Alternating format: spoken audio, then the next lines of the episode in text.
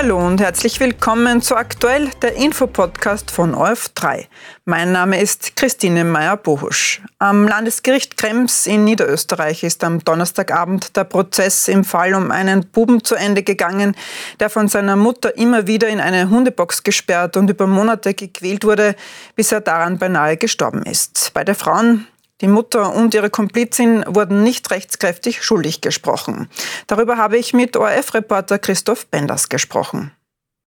Du warst ja die letzten drei Prozesstage dabei. Mhm. Warum hat es denn mit den Urteilen so lange gedauert?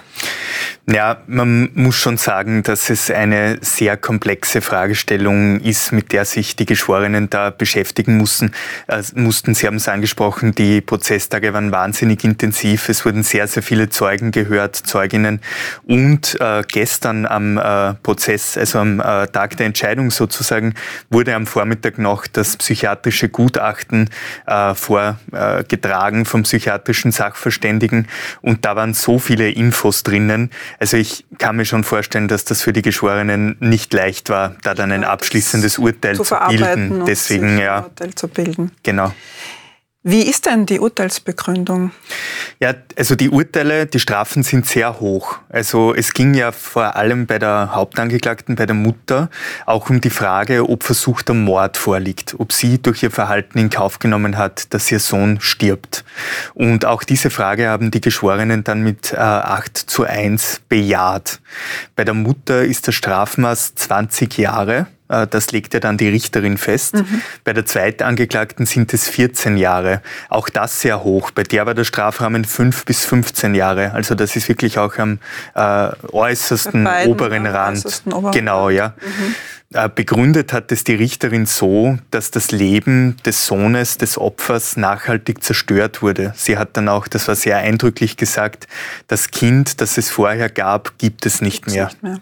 Und ich denke, das war ein maßgeblicher Grund dann doch auch für die Höhe der Strafe. Für die Höhe der Strafe. Ja. Wie haben denn die beiden Angeklagten äh, die Urteile aufgenommen? Die Erstangeklagte, die Mutter, muss man sagen, eigentlich sehr gefasst. Die hat da wenig äh, Regung gezeigt. Auch die zweite Angeklagte im Gerichtssaal selbst wenig Emotionen. Man hat dann allerdings, wie sie rausgegangen sind mit ihren äh, Verteidigern, gehört, dass die zweite Angeklagte sehr emotional geworden ist. Äh, die war auch den ganzen Prozess emotionaler als die Erstangeklagte. Mhm.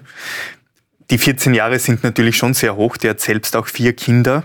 Und da hat Ihr Verteidiger auch gesagt, er wird ein Rechtsmittel dagegen einlegen, äh, eine Nichtigkeitsbeschwerde. Was bedeuten denn die Urteile jetzt konkret? Also du hast gerade gesagt, das sind schon sehr lange Haftstrafen. Ähm, wie lange müssen die beiden Frauen dann tatsächlich in Haft sein? Werden sie auch psychologisch betreut? Wie schaut denn das aus? Sie wurden beide zusätzlich in eine forensisch-psychiatrische Anstalt, also sie werden beide in eine forensisch-psychiatrische Anstalt kommen, weil eben die äh, Gefahr besteht, wenn die Grundstörungen nicht behandelt werden, dass sie das wieder machen könnten, sozusagen. Ja. Wie lange äh, die die beiden Frauen da dann bleiben, ist schwer zu sagen. Es ist schon so, das haben auch die Verteidiger gestern gesagt, dass oft dort die äh, Angeklagten die Ver oder Verurteilten dann sogar länger bleiben als in einem Gefängnis, weil sie eben noch nicht äh, bereit sind, sozusagen wieder äh, resozialisiert zu werden. Du hast erwähnt, die Zweitangeklagte, also sozusagen die Komplizin, hat dann doch sehr emotional reagiert oder immer wieder emotional reagiert. Ähm, wie haben sich denn generell die beiden Frauen deinen Prozess über verhalten? Die äh, Erstangeklagte, die Mutter, war meistens äh, sehr ruhig. Sie hat generell einen sehr hilflosen Eindruck gemacht. Ähm, die, ihre Verteidigerin hat das Wort Haschall dafür verwendet. Mhm. Äh, und dieser Eindruck ist schon ein bisschen entstanden. Eine Person, wo man das Gefühl hat, der kann man schon viel einreden äh, und sie weiß oft nicht recht, wie mit ihr geschieht. Mhm. Sie hat auf Fragen der Richterin sehr oft nachfragen müssen, weil sie sie rein intellektuell nicht verstanden hat. Ähm, also man hat schon den Eindruck bekommen, das ist eine sehr abhängige Person, eine sehr hilflose Person. Die zweite Angeklagte, äh, bei der hatte man einen anderen Eindruck. Ähm, der psychiatrische Sachverständige hat sie auch beschrieben als eine hochmanipulative Person mit sadistischen Anteilen. Das genau konnte man natürlich nicht sehen, aber man konnte schon äh, erahnen. sehen, erahnen, dass sie sich in Lügenkonstrukte verstrickt. Sie ist immer wieder mit neuen Theorien gekommen, wie das denn eigentlich war, dass sie schon etwas wusste, aber nicht das ganze Ausmaß. Auf die Chats hat sie dann immer irgendwie mit Lügengeschichten reagiert und die Staatsanwältin hat irgendwann gesagt, was sollen wir Ihnen eigentlich noch glauben? Sie sind jetzt den dritten Tag da und erzählen die 15. Version. Das heißt, man hat da schon etwas gespürt, äh, die beiden unterschiedlichen Rollen der, der Angeklagten ja. eigentlich. Das war auch sehr spannend, weil der psychiatrische Sachverständige das äh, so dargestellt hat, dass äh, die zweite Angeklagte, die Mittäterin, die Mutter ausgesucht hat als eine Person, die sie beeinflussen kann, die sie manipulieren kann. Und er hat da auch den Begriff des Gaslighting äh, verwendet. Das bedeutet, dass ähm, eine Person versucht, eine andere Person sozusagen äh, zu manipulieren, ihren Willen zu brechen und der Dinge einzureden, die eigentlich gar nicht stattfinden.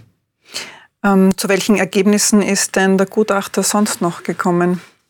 Also er ist äh, bei der Hauptangeklagten zum Ergebnis gekommen, dass sie eine paranoide äh, Störung entwickelt hat, also eine Psychose, eine nicht näher bezeichnete Psychose aber erst ab dem Zeitpunkt, wo sie die Zweitangeklagte kennengelernt mhm. hat. Ähm, die Zweitangeklagte hat sie eben soweit manipuliert. Sie hat zum Beispiel gesagt, in der Wohnung sind Kameras installiert, die eine dritte Person, ein gewisser Harald, installiert mhm. habe. Und auf diesen Aufnahmen könne man sehen, äh, wie schlimm der Sohn ist, dass er beispielsweise sich an den Hunden vergeht oder ins Bett pinkelt und ähm, sie müsse ihn dafür bestrafen. Die Hauptangeklagte, die Mutter, hat auch nie nachgefragt, naja, kann ich diese Aufnahmen einmal sehen, sehen sondern hat ihr das geglaubt. Die Zweitangeklagte hat ja auch eingeredet, dass der Kindsvater den Buben missbraucht. Da hat es dann sogar ein Verfahren gegeben. Also die das hat, aber nicht, äh das hat nicht stattgefunden, aber sie hat das geglaubt, ja, und war eben so manipulierbar, ja. Und bei der Zweitangeklagten hat er eben äh, festgestellt, dass sie eine hochmanipulative Person ist mit äh, sadistischen Anteilen, äh, die auch gefährlich ist, wenn sie nicht Behandlung bekommt. Das Wichtigste aber eigentlich, wie geht es denn dem 13-jährigen Buben jetzt? Was weiß man denn über den Gesundheitszustand und äh, wie wird es für ihn weitergehen? Hat man da etwas erfahren?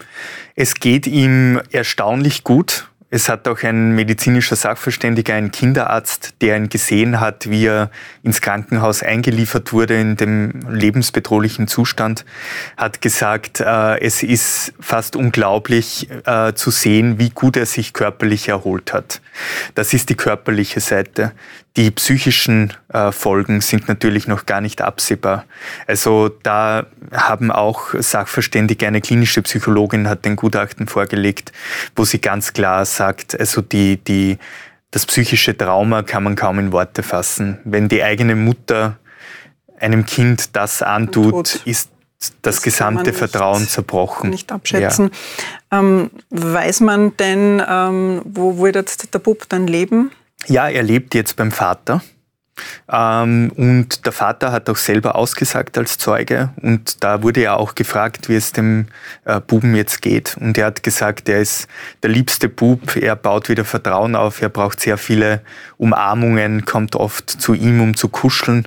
Ähm, aber er geht auch wieder in die Schule und äh, nach und nach, ähm, ja, kommt er zurück ins kommt Leben. Zurück. Ja. Äh, ganz kurz dazu noch, weiß man denn, wo, wo war denn der Vater eigentlich, wie das alles passiert ist? Ja, das war eben diese, diese Zeit, wo die Mutter den Vater vom Kind isoliert hat. Es gab eben diesen Missbrauchsvorwurf. Mhm. Ähm, und er hat, der Bub hat ja bei der Mutter gelebt. gelebt. Er hat den Vater hin und wieder zwar gesehen, aber gerade in dieser letzten Phase von, ich würde sagen, September bis November 2022, äh, wo sich das dann schon so zugespitzt hat, hat die Mutter eigentlich auch verhindert, dass da ein Kontakt, ein Kontakt zustande ist. kommt. Und ich meine, ja, äh, man kann sich die Frage stellen, hätte er einmal nachfragen müssen, aber es war so eine Dynamik, denke ich, insgesamt so eine manipulative, die das es da schwer gemacht hat. Ja, ja. Ein großes Thema ist da jetzt natürlich auch äh, die Behörden, die Rolle der Behörden in diesem Fall.